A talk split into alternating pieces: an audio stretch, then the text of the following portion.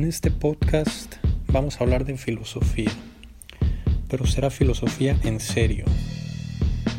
Aquí no habrá eh, mensajes motivacionales más allá de las conclusiones que podamos sacar de los libros y vamos a leer específicamente algunos de los libros más importantes en la historia de la filosofía mundial de mano de los mejores filósofos de la historia como Levinas, Foucault, Simón de Beauvoir, Dussel, Marx.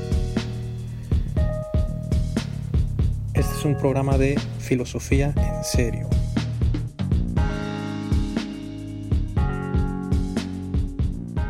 Bien, continuamos. Nos quedamos para entrar a la tesis 2, que es la espiral productiva, trabajo vivo y valor. El subcapítulo primero se llama Relación productiva, ser humano, naturaleza, producto. Es la secuencia del ser humano que se enfrenta con la naturaleza y produce un producto. Veamos todavía de manera introductoria y filosóficamente la relación indicada que deseamos denominarla productiva y que consiste en la relación activa del ser humano sobre la naturaleza, a fin de producir algo que antes no existía y que podría enunciarse en el proceso, y ahí enuncia las siglas o primeras letras del proceso que está en el esquema 2.01. Vamos a ver este esquema. Empieza con un sujeto vivo inmerso en una comunidad, recordemos, aunque ahí no está explícitamente indicado, que siente una necesidad, vamos siguiendo las flechas, que siente una necesidad, entonces trabaja, y esta es la T de trabajo, trabaja y enfrenta un medio de producción, MP, un medio de producción con la naturaleza. Esta naturaleza, por ser objeto del trabajo, se convierte en materia del trabajo. Es la materia del trabajo. La naturaleza ya no está simplemente constituida como mera naturaleza, sino como materia de trabajo, que no es lo mismo. Es ya posterior a la constitución fenomenológica con la intención de trabajar. ¿Ok? Por eso está M diagonal N. Por un lado materia y por otro lado naturaleza primero es naturaleza y cuando le enfrenta el trabajador o el sujeto vivo con el trabajo y el medio de producción, se convierte en materia de trabajo esta naturaleza. Y ya no es naturaleza como naturaleza, sino naturaleza como materia de trabajo. Hay un residuo en MP, en el medio de producción, se desgasta el medio de producción, aunque sean las manos nada más se desgasta el cuerpo. Máxime si es un serrucho, una pala, un lápiz, una pluma, una computadora, una polea, un engrane, una tuerca, un tornillo, un clavo, madera, hacha, lo que sea. Hay un residuo ahí en el medio de producción. También hay un residuo en la materia de trabajo o la naturaleza. También hay un residuo. Luego, después de este enfrentamiento entre la materia y el medio de producción por el trabajo, se produce el producto, que es un satisfactor. Y este producto tiene valor, tiene valor, además de valor de uso, pues por algo fue producido, para satisfacer una necesidad, y las necesidades se satisfacen con valores de uso. Tiene valor de uso este producto, pero además tiene valor por haber sido producto del trabajo humano. Puso vida el sujeto. El trabajador puso vida, objetivó su vida. Objetivó su vida en el producto. Tiene vida objetivada el producto y por lo tanto tiene valor. Es lo mismo, la vida objetivada y el valor.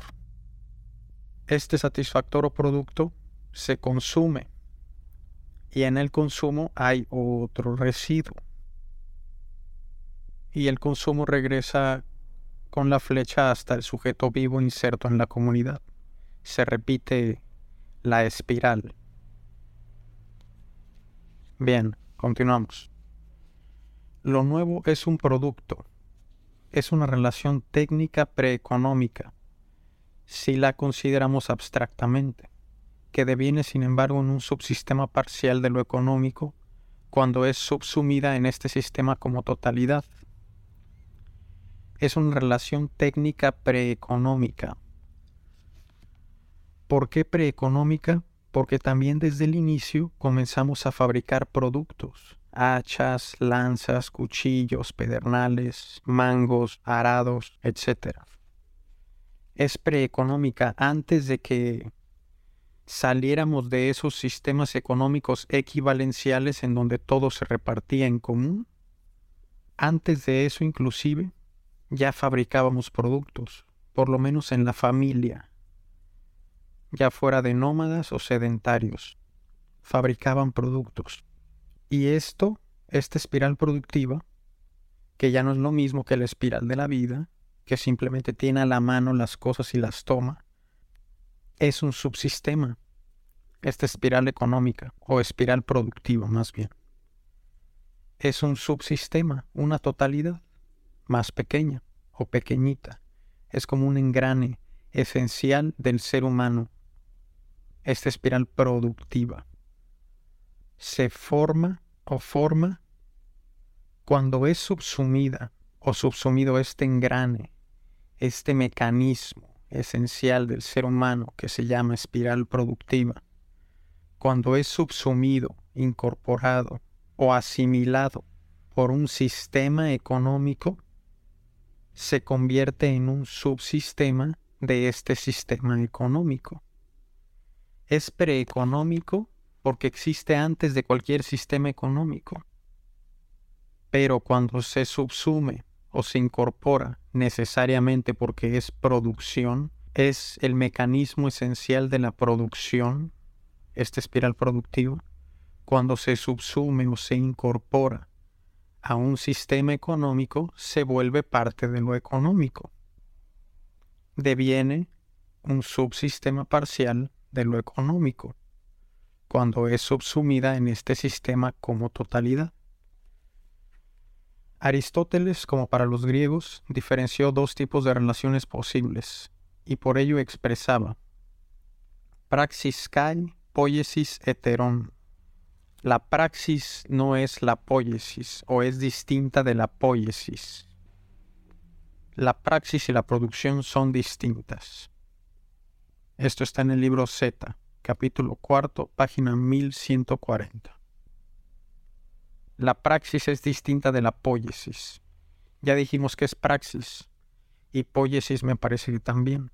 Poiesis es la relación sujeto-naturaleza y praxis es la relación sujeto-sujeto.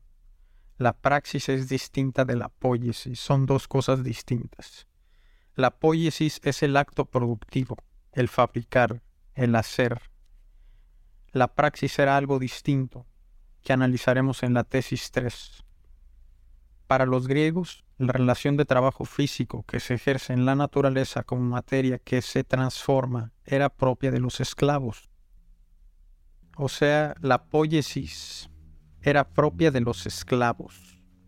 Trabajar la naturaleza.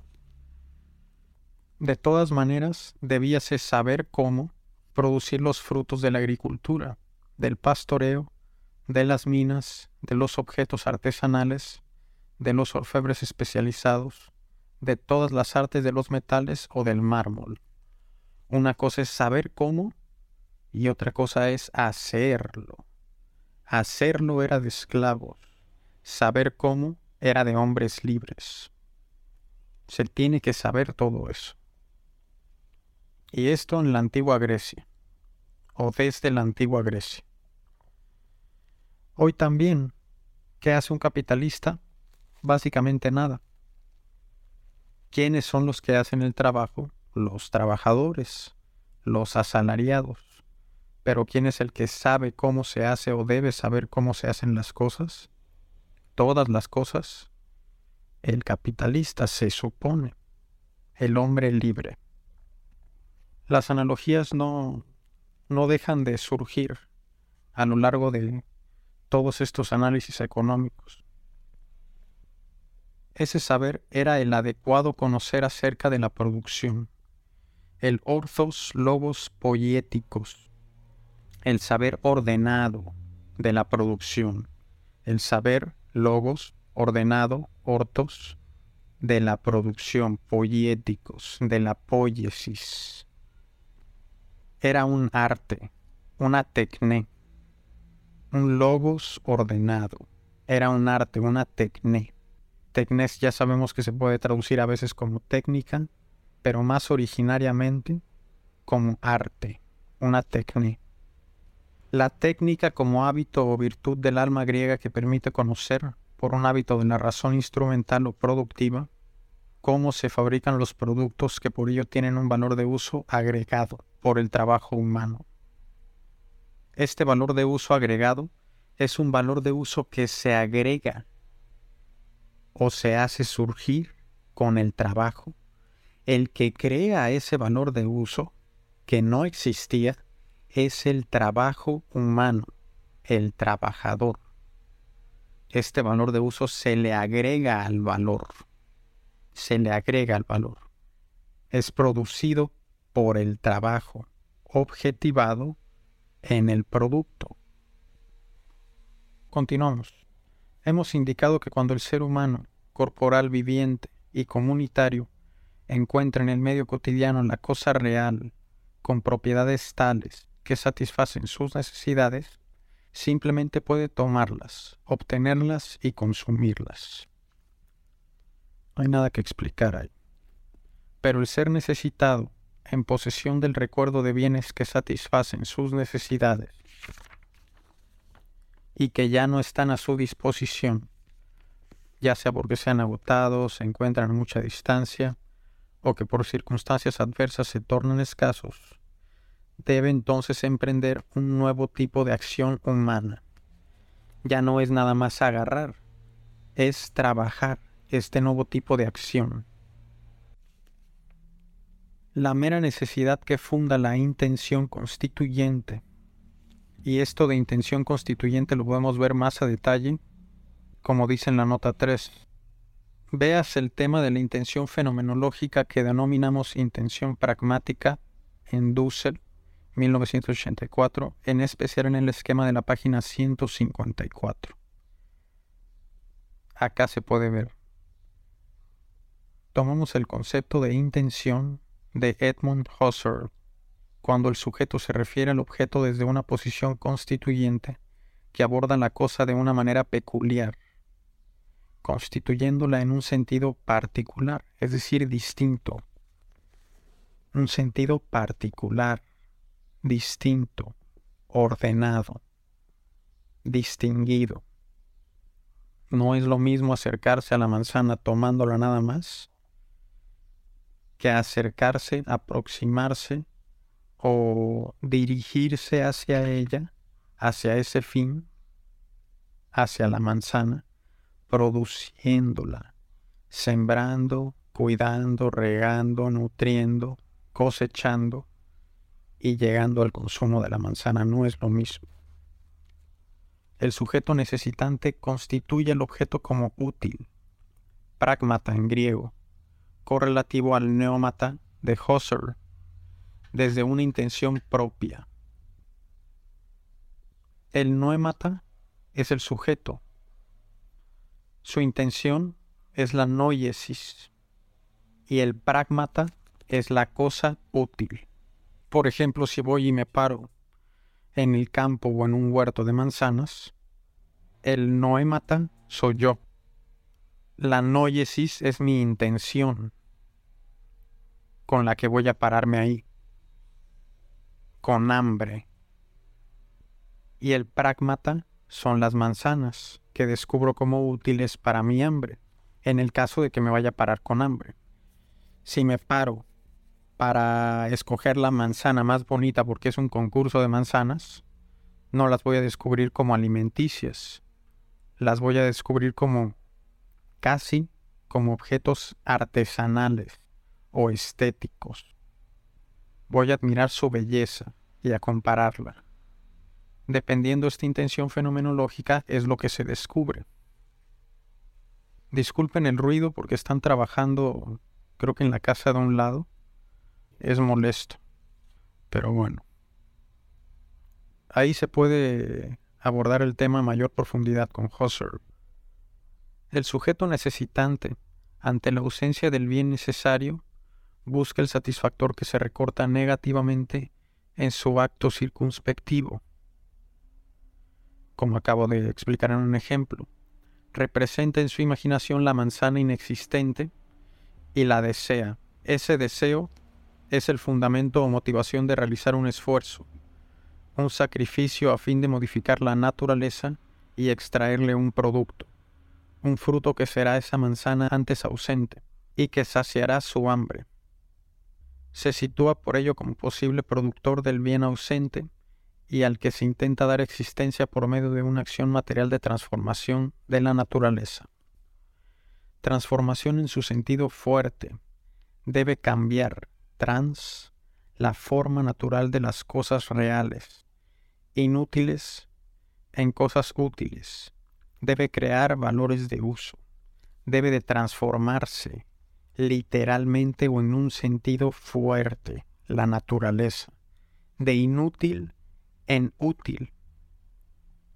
Claro que este inútil es entre comillas, porque en la producción la materia de trabajo aparece como útil para producir el producto. Se podría decir que es ya en sí, o antes, mejor dicho, con el trabajo, útil, aunque se vaya a producir un útil, un producto. Y aquí podemos ver que la producción es mediadora del consumo, pero el consumo es mediador de la producción. Eso lo tendríamos que ver desde los Grundrisse. Esa posición del sujeto la llamaremos intención poética. Del griego poiesis, hacer, fabricar, producir. Es entonces una intención productiva o un mirar circundante a los objetos del mundo en derredor constituyendo los entes, las cosas como posibles momentos, medios para producir el futuro producto. Son medios para el fin que es el producto, pero al mismo tiempo son fines del medio que es el trabajo.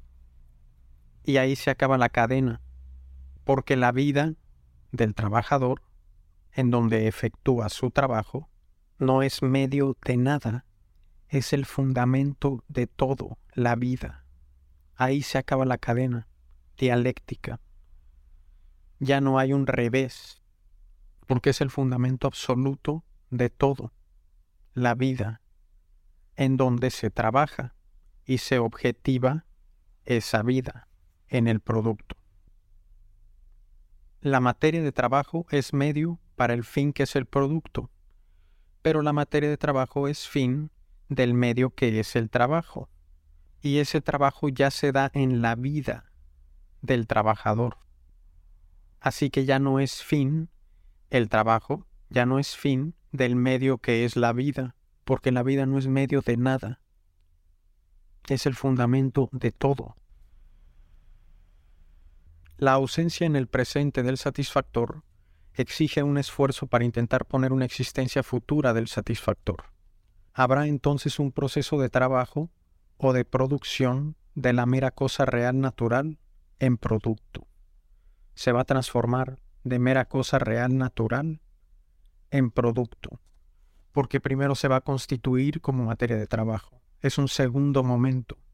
Tiene primacía la naturaleza, como naturaleza está ahí primero antes del ser humano pero después, gracias al ser humano, se constituye en materia de trabajo, que es un segundo momento. Y esta materia de trabajo se constituye o se transforma en producto mediante el proceso productivo. El producto no es ya una cosa natural, dada en la naturaleza como fruto de la actividad natural. Ahora se le agrega trabajo objetivado, Objetivar trabajo es una acción que tiene un efecto ad extra, fuera del sujeto. Objetivar trabajo entonces es una acción, este trabajo que se está objetivando, es una acción que tiene un efecto fuera del sujeto. Modifica algo que es exterior al sujeto. Lo transforma. Hace que cambie. Ya no es lo mismo.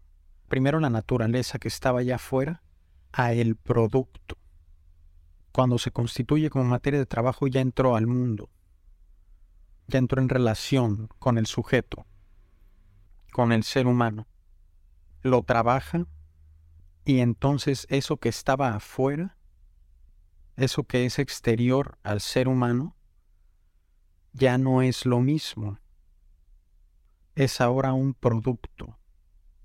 Y este producto tiene algo de este sujeto que no tenía.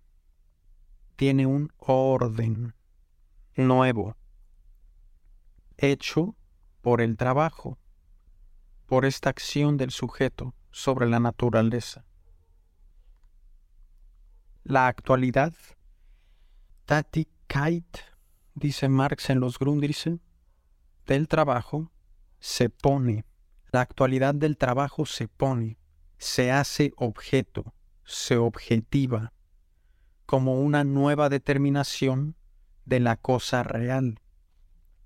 No tenía trabajo esa cosa, pues cuando se trabaja una cosa, en esa cosa que se trabaja se le añade algo que no tenía. Había átomos, había madera, había hierro, así en bruto, natural no extraído de nada, en el árbol o en las piedras. Y gracias al trabajo se convierte en mesa. Sin el trabajo, la mesa no existiría. La mesa de madera con sus cuatro patas no existiría. Esa mesa tiene trabajo, literal lo tiene ahí en su corporalidad no viviente. Lo tiene se ha puesto el trabajo por el trabajo, se ha puesto vida, se ha objetivado vida. Ese fruto del trabajo, lo subjetivo, se hace real en el producto, lo objetivo. Este trabajo, el fruto de este trabajo que es subjetivo, se hace real en el producto, en lo objetivo, en el objeto. Y aquí va a decir lo que ya les dije antes. Si el consumo es subjetivación de la objetividad, entonces el trabajo que es es objetivación de la subjetividad. Y es lo que dice después es la objetivación de la subjetividad, escribe Marx en la obra citada, o sea, en los Grundrisse. Por ser un sujeto necesitado sin satisfactor a la mano, se transforma en un sujeto productor, en un sujeto de trabajo. Primero en un sujeto necesitado nada más, que conseguía las cosas. Cuando ya las tiene que hacer, porque recuerda mediante su memoria el satisfactor que ahora ya no existe, que ya no está, ya se acabaron las manzanas, tengo que plantar árboles. Ya se me rompió esa piedra que encontré y era filosa. Tengo que hacer otra, un pedernal. Máxime con cosas que no existen para nada en la naturaleza, como una computadora. Y se hace de momentos pequeñitos, naturales, el oro, el litio, etcétera se convierte entonces de ser un sujeto necesitado, se convierte o se transforma en un sujeto productor, en un sujeto de trabajo. Al sujeto de trabajo indeterminado, no todavía objetivado en ningún producto y todavía no subsumido en ningún sistema productivo concreto, lo llama Marx trabajo vivo, lebendige Arbeit o Arbeit no sé, disculpen mi pronunciación. Lo llama entonces trabajo vivo, cuando este sujeto de trabajo es indeterminado, todavía no trabaja en nada. Es como trabajo andante, caminante, vivo, potencial, todavía no trabaja en nada, pero ya está vivo, es un sujeto. Su vida no es potencia, es realidad, es actualidad viviente, este trabajo vivo. Este sujeto de trabajo, pero que todavía es indeterminado. Todavía no ha objetivado su trabajo en nada. Y todavía no ha sido subsumido él como trabajador o como sujeto de trabajo en ningún sistema productivo concreto. Todavía no se pone a hacer ninguna mesa, ningún clavo, ningún pedernal, ninguna lanza, ninguna computadora, ningún lápiz, ninguna pluma, ningún cuadro, nada. Nada.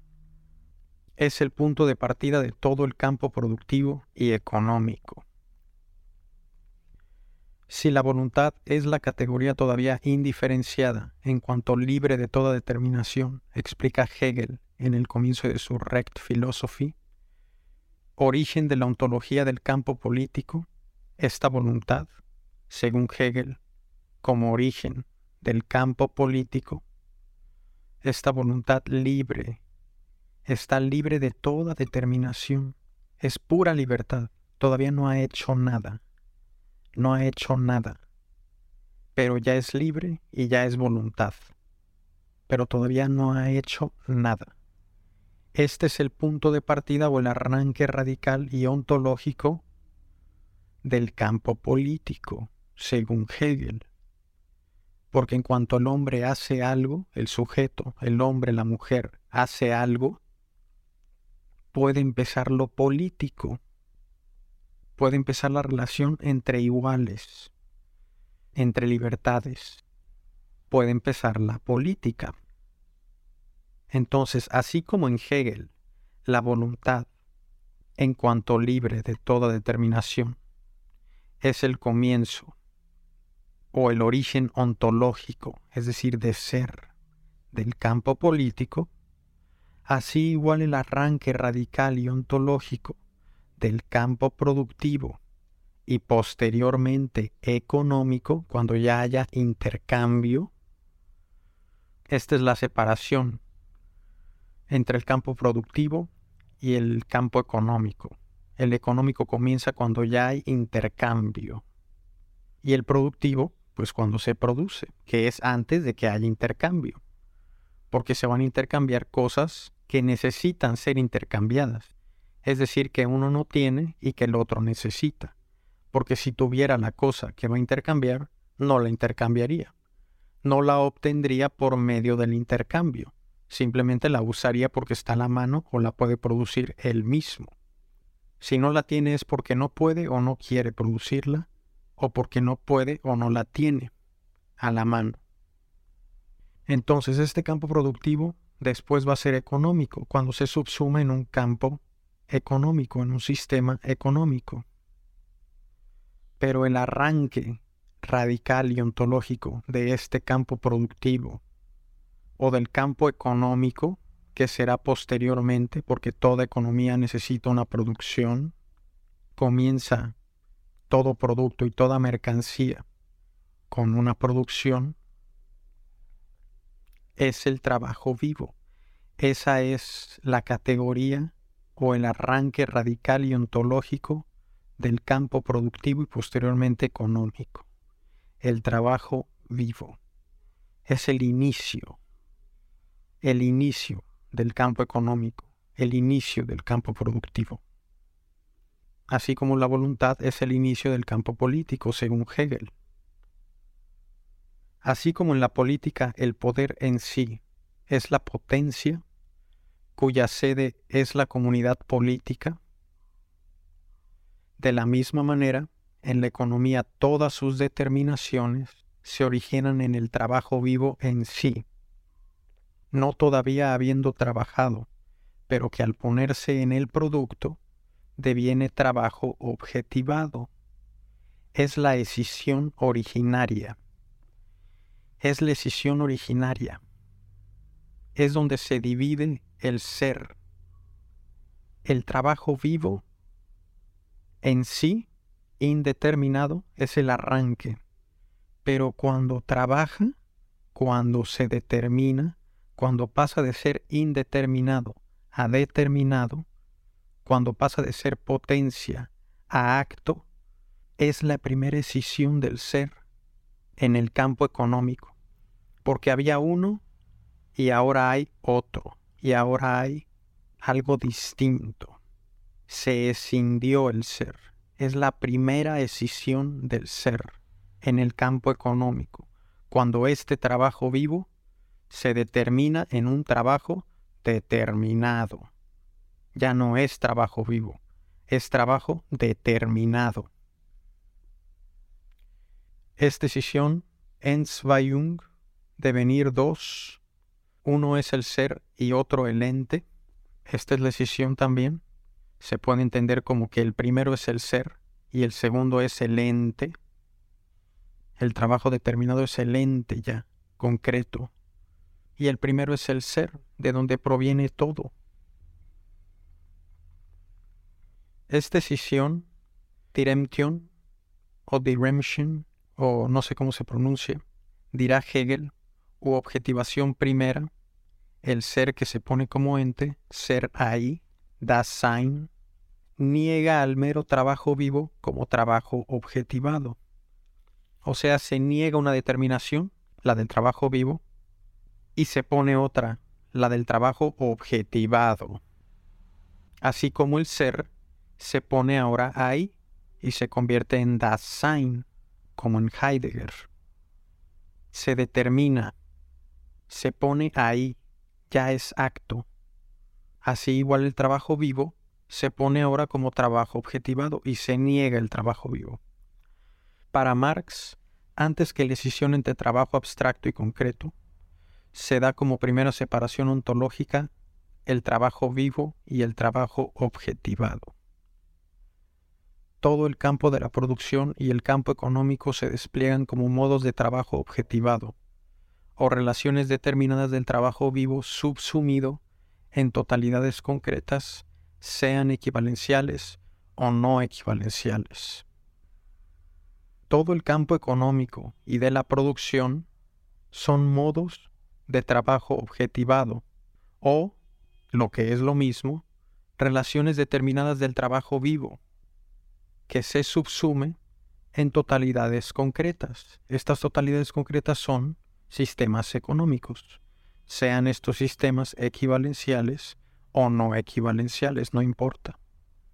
Todo el campo económico se trata de estos modos de trabajo objetivado o de estas relaciones determinadas de lo indeterminado, que es el trabajo vivo. Por otra parte, el trabajo produce ahora el satisfactor, el bien o la cosa útil. Dicho trabajo es concreto, en cuanto que produce una cosa que es el contenido de una necesidad humana. Este trabajo es determinado, es concreto, porque está produciendo el contenido, la materia de una necesidad humana, está produciendo un valor de uso y por lo tanto es concreto, es determinado, es específico, es particular, es la materia, el contenido de una necesidad humana, que por ello es útil y además es siempre un objeto cultural. Es un objeto humano, ya, está dentro del mundo. Por el hecho de poner en la realidad el producto como efecto de un acto humano, objetiva en él vida humana, objetivación de vida. Hay una nota ahí. Marx utiliza la, la palabra alemana Vergegenstandlichung, la acción de objetivar, estrictamente objetivación. El consumo es subjetivación de un valor de uso que repone parte de la vida consumida o negada del sujeto vivo por el acto de vivir. El trabajo es, por el contrario, objetivación de la vida del sujeto productivo que crea un valor de uso puesto por el sujeto vivo, sujeto que hemos llamado trabajo vivo. son lo contrario, el consumo y el trabajo. Trabajo que es el inicio de la producción. Toda producción tiene como precedente un sujeto de trabajo y un trabajo. El consumo subjetiva objetos y el trabajo objetiva vida. Debe entonces distinguirse entre sujeto vivo y trabajo muerto u objetivado. Porque el sujeto está vivo, el sujeto productor está vivo, es trabajo vivo. Y cuando se determina es sujeto trabajador. Y este sujeto trabajador está vivo. Es un sujeto vivo.